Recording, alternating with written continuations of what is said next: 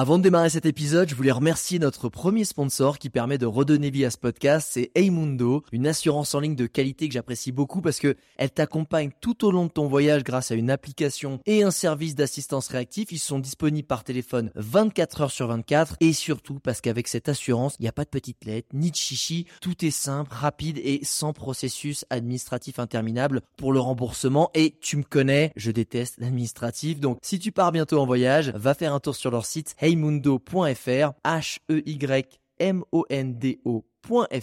Maintenant, place à l'épisode du jour. Bonjour internautes et bienvenue sur ce nouveau podcast Je t'emmène en voyage et aujourd'hui je t'emmène sur une interview, une interview de quelqu'un que j'adore, avec qui j'ai beaucoup voyagé en 2017, c'est mon ami vidéaste Loris Monteux. Euh, D'ailleurs, tu, tu dois certainement le connaître si tu nous suis sur nos réseaux sociaux. Loris, comment ça va? Salut Alex, ça va très très bien et toi? Eh ben écoute, j'avais envie de, de, faire profiter de ton parcours à la communauté parce que je trouve qu'il est vraiment très inspirant, comme tu sais. Euh, pour ceux qui ne te connaissent pas, est-ce que tu peux te présenter rapidement? Alors je m'appelle Loris Monteux, donc j'ai 26 ans, j'habite donc en région parisienne et je suis donc réalisateur euh, de vidéos, notamment dans le voyage avec toi en 2017, mais aussi pour des boîtes, pour l'institutionnel, que ce soit le sport, la construction ou tout ce que vous voulez. euh, Est-ce que, parce que je sais que tu, tu n'as pas toujours eu ce métier, d'ailleurs tu as ce métier euh, depuis peu, est-ce que tu peux nous parler de ton parcours qui pour moi est vraiment intéressant euh, parce que justement, il y a beaucoup. Tu as, eu un changement de vie assez significatif et je pense que ça peut en inspirer plus d'un. Vas-y. Oui, alors tu as raison. Euh, il y a encore un an et demi, j'étais, euh, je sortais de, mes études d'ingénieur d'affaires dans le génie civil. Donc en fait, la vidéo, c'est pas du tout de ma formation de base. J'ai eu la chance de faire ces études en alternance, donc j'ai pu, on va dire, pratiquer le métier euh, d'ingénieur d'affaires dans la construction. Euh, c'était quelque chose qui me plaisait, je vais pas, je vais pas le cacher non plus, mais ça me faisait pas vraiment sens à ma vie. Je me suis dit, je vais, je vais avoir une carrière un petit peu toute tracée dans une boîte, euh, travailler beaucoup, avoir beaucoup de pression, et euh, et c'était pas vraiment ma passion en fait. Donc euh, j'avais cette passion de la vidéo à côté depuis à peu près trois ans et demi maintenant à compter d'aujourd'hui. Et j'ai vu qu'il y avait des petites opportunités euh, financières, on va dire, de, de, de, travailler dans la vidéo. Donc je me suis lancé, j'ai dit allez hop, euh, j'arrête tout. T'as commencé comment au début? T'as com enfin, comment ça a commencé? Ma première vidéo, mon premier montage, euh, c'est un montage de voyage. Euh, okay. J'étais parti en fait il y a trois ans et demi euh, en Indonésie euh, pendant un peu plus de trois mois avec des amis. On a monté un projet humanitaire en fait dans la dans la construction pour rénover des écoles là-bas. Et comme tout bon touriste à l'époque, c'était la mode des GoPro qui était sortie. Je me suis acheté une GoPro. J'ai filmé, on a fait du surf, on s'est baladé. Enfin bref, c'est magnifique Bali. Je suis revenu en France j'avais tout un tas de rushs vidéo. Euh, je l'ai regardé sur mon ordi qui n'arrivait même pas à les lire. Et je me suis dit, mais qu'est-ce que je vais faire avec tout ça? C'est inutile d'avoir euh, de défiler des rushs vidéo comme une photo. Ouais. J'ai regardé un peu, j'ai vu sur YouTube, en fait, il y avait des gens qui faisaient des petits montages justement de leurs vacances. Et je me suis acheté tout simplement un, un ordi, un logiciel de montage, et je me suis mis à bidouiller un petit peu, me faire un premier montage qui est ce qu'il est. Euh, quand je le regarde aujourd'hui, je rigole un petit peu, mais c'est un bon souvenir quand même. Non, mais comme quoi, y a des... on peut commencer avec sa GoPro en vacances et finir vidéaste de talent qui voyage à travers le monde et qui est reconnu pour ça. Comment, comment, c'était quoi tes premiers contrats? Parce qu'il y a un moment, faut aussi en vivre. Ça a été, euh, comment ça s'est passé en fait? Mon premier contrat, en fait, c'était, euh, j'ai une deuxième passion qui est de, de sortir un peu, de faire la fête, notamment quand t'es étudiant. Donc du coup, j'avais un petit peu de contact dans le monde de la nuit et j'aimais bien un peu les vidéos de soirée qui sont qui donnent toujours envie en fait. Enfin, c'est le but d'une vidéo, c'est de donner envie en fait à quelque chose. Donc euh, donc en fait, j'ai cette personne Ron Everett qui m'a qui que j'ai contacté, je lui ai dit écoute euh, à force de venir dans tes soirées, j'aimerais bien pouvoir essayer de filmer. Donc il m'a dit bah vas-y, viens. Euh, si ça me plaît, je te l'achète pour une misère. Si ça me plaît pas, bah tant pis, je te laisse l'accès à la boîte de nuit pour filmer. Je lui ai fait une vidéo. Ah, il a adoré. Euh, D'ailleurs, je crois que deux ans après ou deux ans et demi après, c'est toujours la même qui tourne. Euh, Génial. Toujours la même vidéo officielle. euh, et, euh, et ensuite, lui, il m'a amené sur d'autres événements. En soirée, forcément, tu rencontres du monde, ça t'apporte des clients, des gens qui regardent les vidéos, qui t'appellent, et moi aussi, je veux ça, je veux ça. Ça a été assez vite, sans parler de là, ce que je puisse en vivre à ce moment-là, mais du moins, ça a occupé quasiment tous mes week-ends pendant mes, euh, ma dernière année d'école d'ingénieur. Ça a été quoi le, switch, le, le, changement de te dire, euh, j'arrête quand même mon métier, parce que je crois que tu venais juste d'être diplômé euh, ingénieur en génie civil, et te dire, je me lance à mon compte en vidéo, qui est un métier dont je n'ai pas de formation, que j'ai pas énormément de contacts. C'est, c'est, ça a été quoi le déclic? Qu'est-ce qui t'a, qu'est-ce qui t'a fait changer vraiment de vie? Le déclic, c'était que si je signais ce CDI dans ma boîte, mmh. euh, j'allais goûter un peu à cette sécurité de l'emploi. J'allais pouvoir accéder, je pense, à un crédit immobilier au bout de six mois, comme la plupart de mes amis qui sont sortis de l'école aujourd'hui. Mhm. J'allais avoir une voiture de fonction, euh, j'allais avoir une, une vraie mutuelle, des choses comme ça. Enfin, une petite, un petit confort que j'avais déjà un petit peu en alternance, mais un peu plus que si je me lançais. Donc je me dis, c'est le moment, les voyants sont verts. Mais en, quoi c'est pas bien d'avoir tout ça? Mais c'est bien, mais ça, c'était pas. Euh, je dis pas que c'est pas bien. Je dis juste que ça me faisait pas, ça me correspondait pas à ce moment-là, tout simplement. Donc, euh, je me suis dit, c'est l'occasion. C'est peut-être quelque chose, si ça se trouve, je reviendrai salarié dans 10, 15 ans, 5 ans, je sais pas. Mais euh, c'était pas, c'était pas ce dont j'avais envie. J'avais envie de liberté, de liberté professionnelle et de liberté personnelle. Et tout ça, je l'ai retrouvé dans cette dernière année euh, où j'ai entrepris dans, dans, dans, la vidéo. Quoi. Et en quoi le voyage, justement, a joué ce rôle, peut-être de catalyseur pour t'aider ou peut-être te, te, faire, je sais pas, donner envie d'une autre vie que celle euh, bah, que tu avais en, école d'ingénieur? Bah, On va dire que le voyage, euh, parce que du coup pendant un an et demi avant d'avoir ce premier contrat euh, vidéo de soirée, comme j'aimais bien voyager, c'était un peu le terrain d'entraînement de, de, ma vidéo. C'est-à-dire que quelques mois après, je suis parti au Canada, j'avais déjà acheté un petit réflexe, donc j'essayais de m'entraîner. Donc en fait, dans le voyage, je retrouvais tout. Je pouvais aussi bien filmer du portrait, filmer des soirées aussi, filmer des environnements. Donc c'était vraiment un, bon entraînement. Et puis on va dire que le voyage, ça parle aussi à tout le monde, quoi. Euh, n'importe qui dans la rue, euh, une vidéo de BTP, ça parle que aux gens qui aiment le BTP. Une vidéo de voyage, ça parle aussi bien aux voisins en dessous que à la personne qui a même pas voyagé, quoi. Ça a été des moments accélérés et intenses de, formation et d'entraînement pour toi? Exactement, ouais. C'était bah, c'était presque au début les seuls moments où je pouvais m'entraîner parce que c'était mes congés. Donc euh, à chacun de mes congés que je prenais quand j'étais en alternance, je partais en voyage en général. Donc donc j'ai fait voilà Canada, Thaïlande, Sri Lanka. Donc c'était mes, mes trois vidéos d'entraînement et j'ai vu un peu la progression au fur et à mesure. J'ai vu aussi euh, un peu l'engouement que ça pouvait prendre. C'était un peu aussi le, le, début de la vidéo de voyage de qualité, parce qu'avant les vidéos, enfin, il y a toujours eu des vidéos de voyage de qualité, mais je parle de la vidéo de voyage de qualité sur Internet. Ouais. Avant, c'était plus des vidéos de, comme j'ai fait ma première vidéo de Bali, des vidéos en vacances, un peu brutes. Là, j'ai essayé de faire des un peu plus, un peu plus léchées, qui donnent un peu plus envie.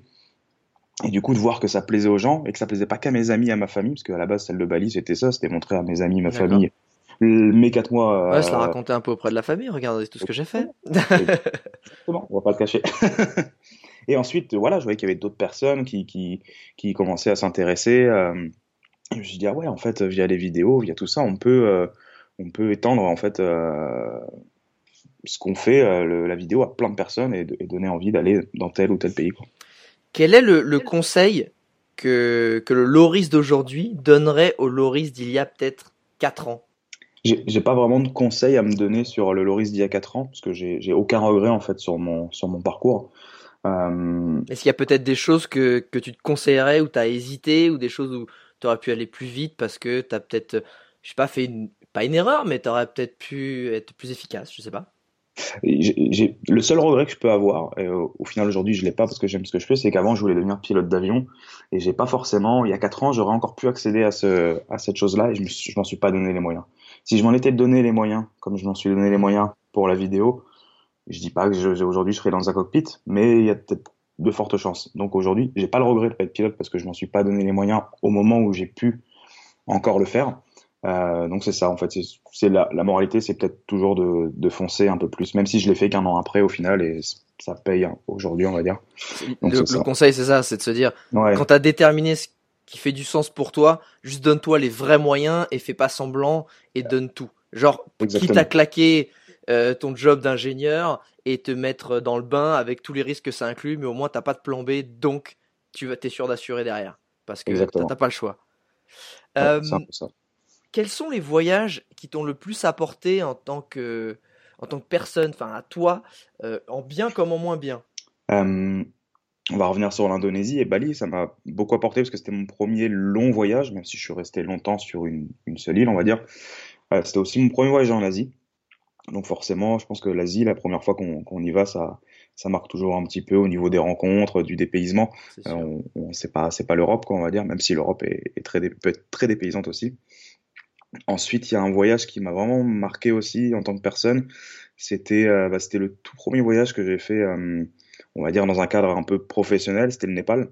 Euh, j'étais parti du coup une petite semaine là-bas pour pour un organisme local qui permettait de repromouvoir un petit peu le tourisme dans la vallée de Katmandou. Après le tremblement de terre. Ouais, un an après exactement, parce qu'ils avaient déjà commencé à reconstruire, donc ils avaient subi une grosse baisse du tourisme. Et du coup, j'étais parti là-bas, j'avais réussi à emmener un, un, pote à moi qui, qui lui aussi a quitté son job d'ingénieur en même temps que moi pour se lancer dans la photo. D'accord. Lui, il a fait, lui, il a fait une école à la suite.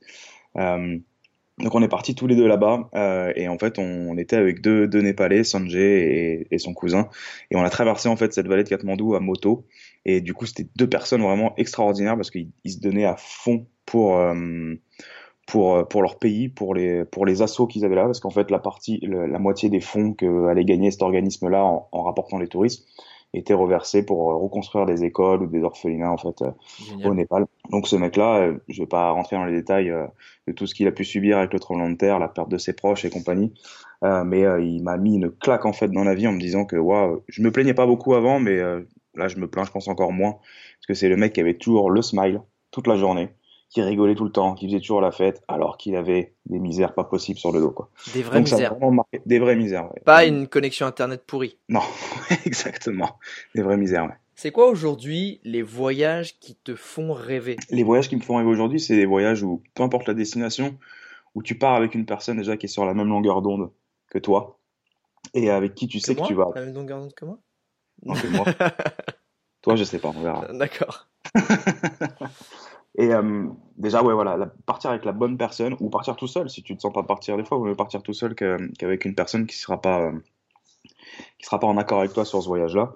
Euh, je pense notamment à la Guyane, on est partis tous les deux. Je connais des, des, gens avec qui j'aurais pas pu partir et qui ça serait pas, pas aussi bien passé que ça a pu se passer, euh, nous deux. Par rapport aux conditions, par rapport à tout ce qu'on a pu traverser, le, des fois des, des, des loupages d'avions, des pirogues, etc. Donc, ouais. Exactement. Donc du coup, ouais, déjà ça c'est important, plus je pense que la destination. Et après en termes de destination, c'est peut-être des destinations pas trop connues, mais aussi pas trop connues dans le sens où, euh, où quand tu reviens et que tu en discutes avec tes amis, ils disent ah ouais, en fait c'est comme ça là-bas. Donc c'est aussi pour apporter quelque chose aux gens en plus. Et puis si ça peut être beau, si les gens peuvent être hyper cool, euh, faire des rencontres, c'est euh, c'est encore mieux quoi. Donc j'ai pas vraiment de destination précise, c'est plus un, un, package en fait qui va se passer dans le voyage plus que la destination elle-même. Donc des fois on à l'avance. Génial. Est-ce que tu as quand même des idées de pays en tête ou absolument pas? Ouais, ouais, totalement. Il y a un pays où peut-être qu'on fera pas de rencontre. Enfin, je pense qu'il y a des gens qui habitent là-bas, c'est le Groenland. J'ai jamais fait le Groenland. Je crois qu'il y a des habitants quand même au Groenland. C'est pas l'Antarctique, hein Les ours polaires. Non, le, Groenland, ça m'attire vraiment de faire un, un, pays dans, les, dans le Grand Nord. L'Islande m'attire aussi, mais en fait. Qu'est-ce qui t'attire dans, dans, dans, le Groenland? Euh, je sais pas, c'est les grandes étendues de, de, de neige, les montagnes, le, les petits villages en fait où il fait nuit euh, au bout de deux heures, euh, t'as eu deux heures de jour euh, dans la journée. Je sais pas, c'est cette ambiance en fait un peu hiver et qui, qui m'attire. C'est expérimenter des conditions qui n'ont rien à voir avec ton environnement habituel? Aussi, ouais, aussi, ouais. Et puis voir, voilà, voir des icebergs, voir des, des, des étendues de sauvages de la nature à perte de vue. Sans trop de touristes aussi, quoi. Parce que je pense que tu, retrouves, tu peux retrouver ça en Islande aussi, mais aujourd'hui, l'Islande, je pense qu'il y a beaucoup, beaucoup de touristes, euh, heureusement pour eux. Alors, pareil, je suis pas allé, mais apparemment, donc il y a beaucoup de touristes, mais l'Islande, ça reste grand. Euh, t'as, apparemment, tu peux vite te retrouver, enfin, tous ceux qui y vont, ils, se retrouvent assez vite seuls. Donc, euh, j'ai pas encore fait comme toi, mais, mais je crois que ça reste encore euh, correct niveau concentration touristique. Toi qui es filmmaker, vidéaste, c'est quoi les cinq objets que tu as toujours sur toi en voyage? Pas forcément relatif à, ton métier, mais que tu as toujours sur toi en voyage. Et me sors pas ton passeport, hein, ça marche pas. Ma carte d'identité. Euh, les cinq objets que j'ai toujours sur moi. Euh, alors cette question, tu, tu l'appliques dans le cadre d'un voyage où je filme ou dans le cadre d'un voyage euh, classique? Laurie, est-ce qu'il y a un voyage où tu ne filmes pas? Oui, le week-end dernier à Barcelone. Alors un vrai voyage qui dure quelques temps. Alors j'ai bah déjà j'ai toujours mon, mon, appareil photo avec moi et au moins un seul objectif. Un seul ça suffit.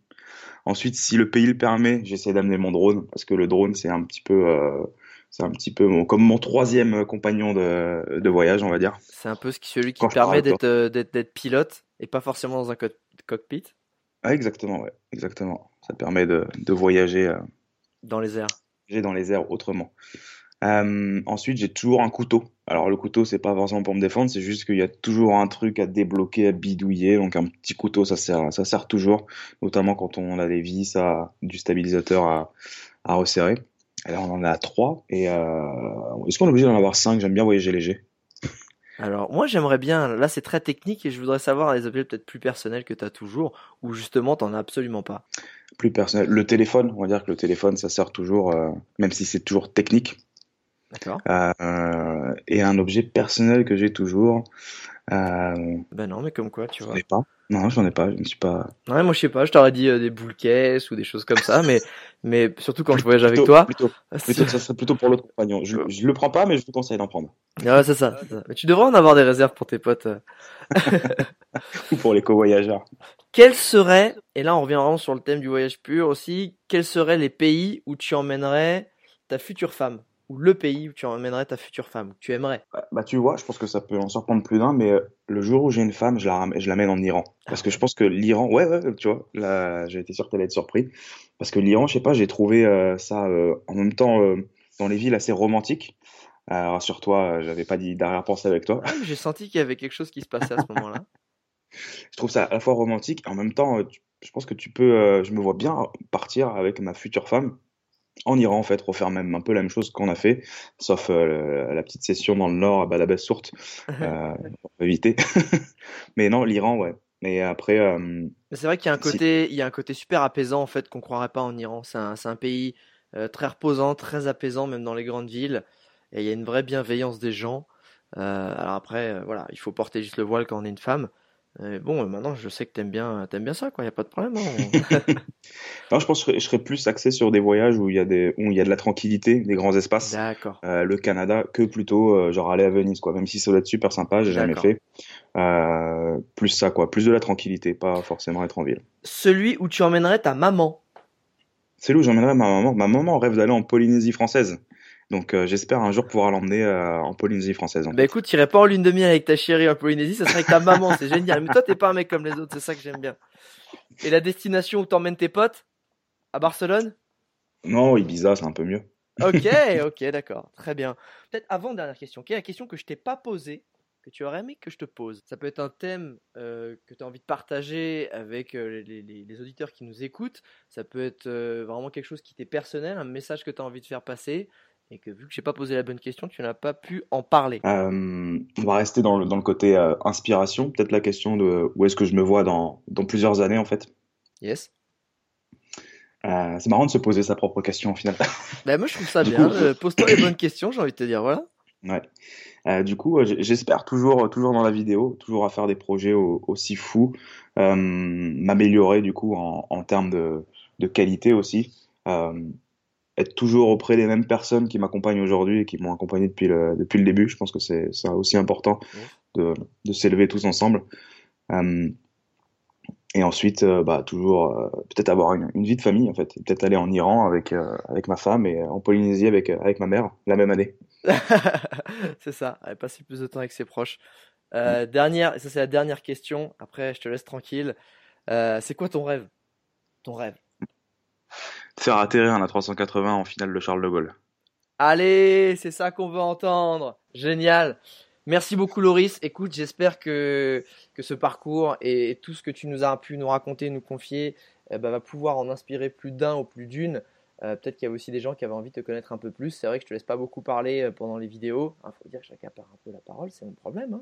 hein. Mais euh, du coup, voilà, ça me tenait à cœur de pouvoir te, euh, bah, te, te poser toutes ces questions et surtout te laisser t'exprimer sur des sujets qui, pour moi, euh, peuvent être utiles à d'autres personnes. En tout cas, c'est tout ce que je souhaite. Merci beaucoup, Loris. Merci à toi, Alex. Euh, internaute, avant de nous quitter, ça me ferait vraiment très très très plaisir si tu pouvais laisser une note sur iTunes, Deezer ou Spotify. Voilà, laisser un petit commentaire, mettre quelques étoiles, ça nous ferait, ça me ferait toujours plaisir. Et surtout, eh ben écoute, je te dis à très vite pour un prochain podcast. Merci beaucoup et à très vite. Ciao internaute.